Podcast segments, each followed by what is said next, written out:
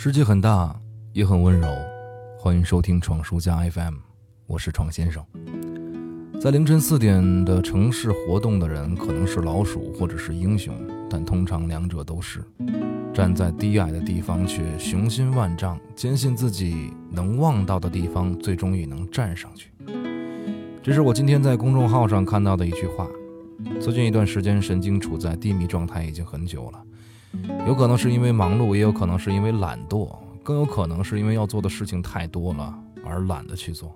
但过日子嘛，即使偶尔懒惰一下，偷一个懒儿，但总要去面对，也不能去逃避。所以昨天晚上就一直在加班加点的做东西，做到了凌晨四点多。今天晚上在去单位上班的路上，一度眼皮打架，吓得我赶紧靠边停车，眯了十分钟。这样的事儿，如果发到朋友圈，写到微博里面，应该是个挺露脸的事儿。毕竟我也算见到了凌晨四点的天津，也是经常会见到。这简直就是爱岗敬业的模范啊！但终究有一天你会明白，这不过是自我感动而已。年轻时的小聪明，遗留下的大问题。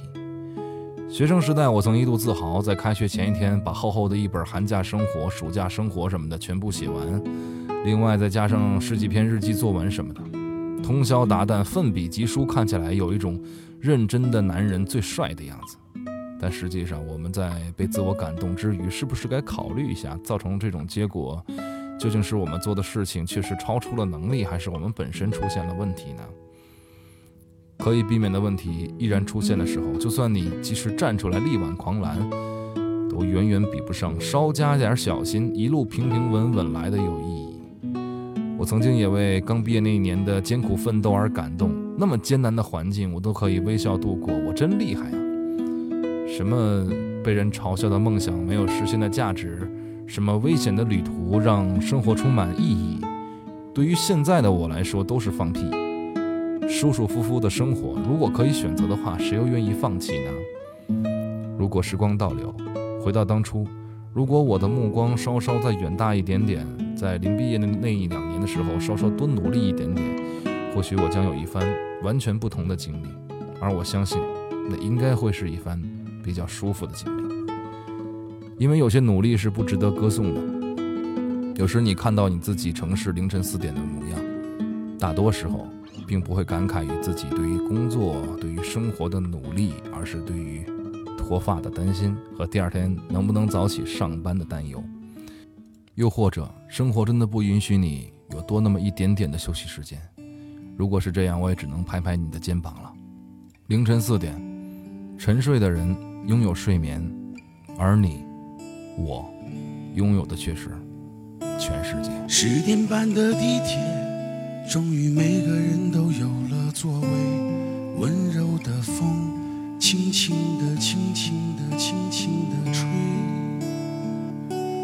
身边的姑娘，胖胖的她，重重的靠着我睡。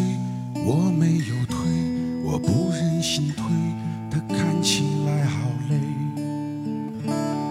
矮下了身子，向后仰，我懒散的伸长了腿。对面的大叔在鼾声之中张大了嘴。